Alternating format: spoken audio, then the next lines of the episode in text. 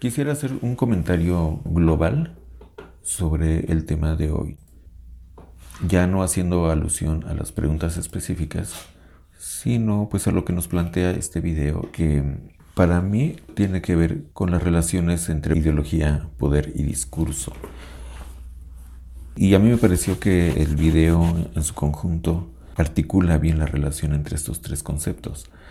Una idea general del curso es que ustedes puedan tener en mente algunas definiciones posibles de estos conceptos clave, pero también entender un poco mejor la conexión entre estos tres fenómenos sociales de la ideología, el poder y el discurso o las estrategias discursivas. Entonces, tomando información del video, yo comentaría algunos de estos puntos. Es interesante que al inicio el video habla del el contexto histórico en donde surge el discurso de Foucault, que son los años 60 y 70.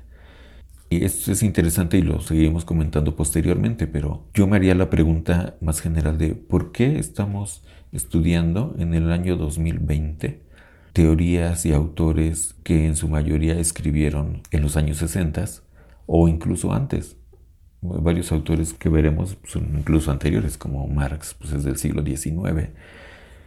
Pero digamos que entre los años 60 y 80 del siglo XX es donde se ubican muchos de los teóricos que se ven en sí en las ciencias sociales y en particular en este seminario. Ahora, ¿qué diferencias hay o qué semejanzas hay entre ese periodo y ahora? A mí me parece importante señalar que en los años 60 y 70 del siglo XX era un periodo históricamente muy distinto al que estamos viviendo ahorita, en varios sentidos, pero uno de ellos es que esos años, en particular, esas dos décadas, los 60 y 70, pero arranca muy fuerte en los años 60, es un periodo de transgresión, de insubordinación, de rebelión social y en particular de los jóvenes. ¿Sí? Es el periodo de los movimientos hippies, los movimientos por la liberación sexual. En Estados Unidos, pues los movimientos por los derechos de los afroamericanos. Em, en otros países como en Sudáfrica, aunque es bueno, sí, en Sudáfrica eh, la lucha todavía contra los regímenes de segregación racial, el apartheid.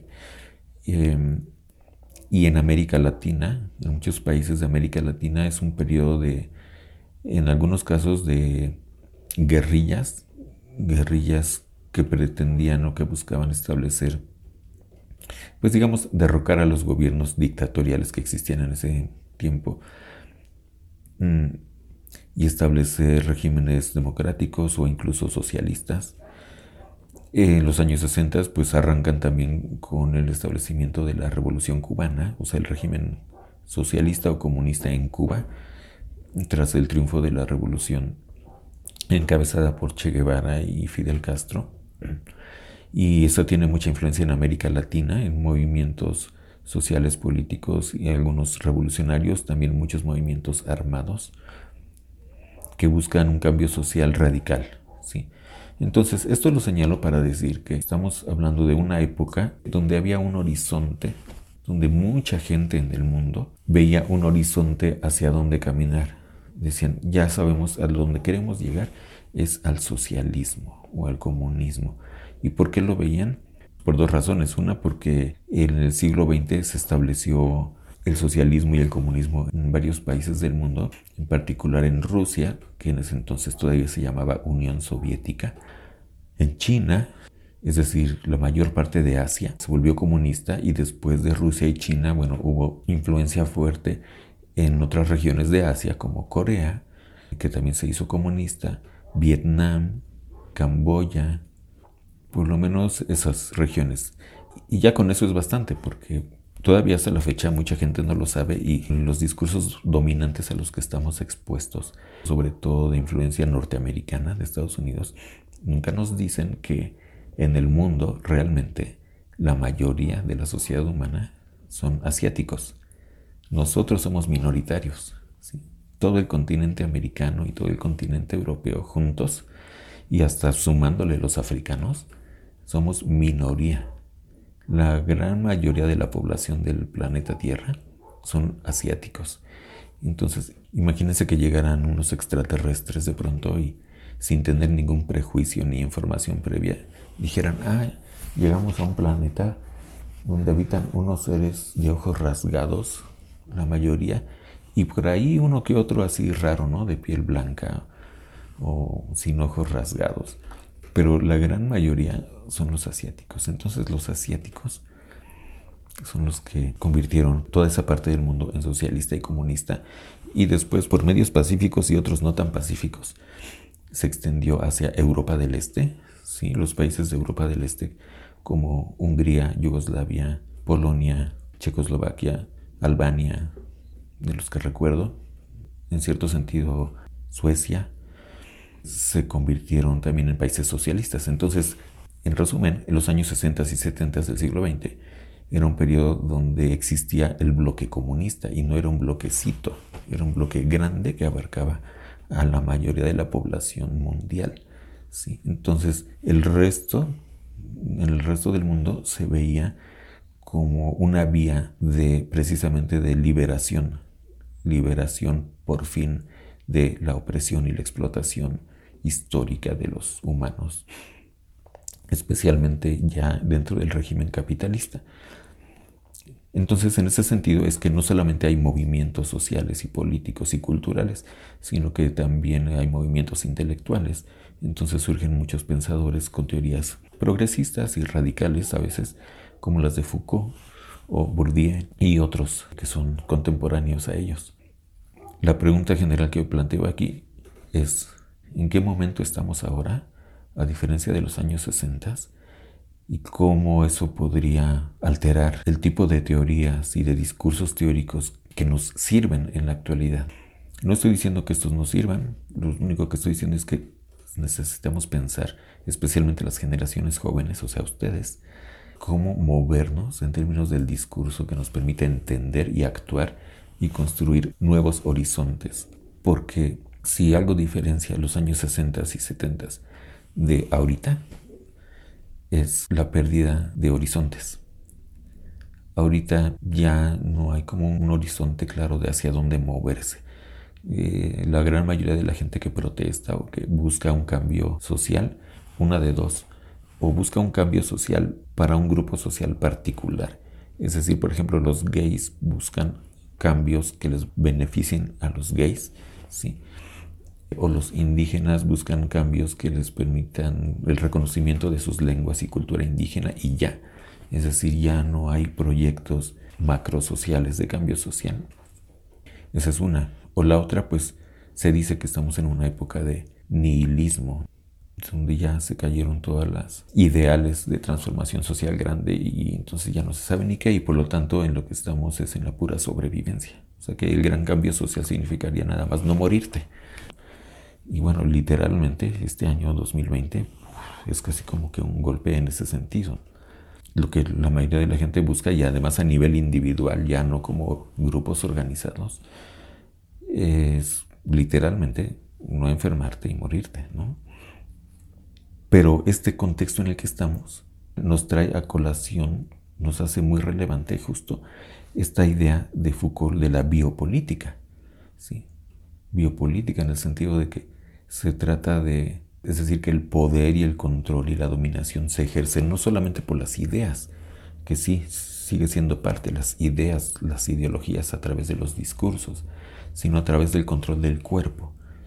Entonces, si este control del cuerpo Foucault ya lo había visto con mucha claridad al analizar instituciones totales, como él les llamaba, como los psiquiátricos o las cárceles y después las escuelas, donde se controla el cuerpo de los individuos, ahorita estamos en una situación donde lo que está en el centro de todo es el cuerpo, exactamente, y ya no solo el cuerpo por fuera, sino por dentro.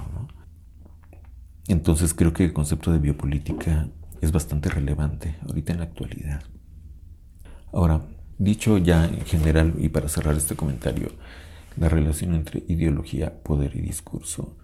Yo creo que Foucault es uno de los muchos autores, algunos teóricos sociales, pero también hubo muchos pensadores en otros ámbitos, en las artes, por ejemplo, y en la literatura, en la literatura en particular hubo muchos escritores en la segunda mitad del siglo XX que anticiparon, así tuvieron visiones de futuro y anticiparon cómo sería la sociedad en el futuro.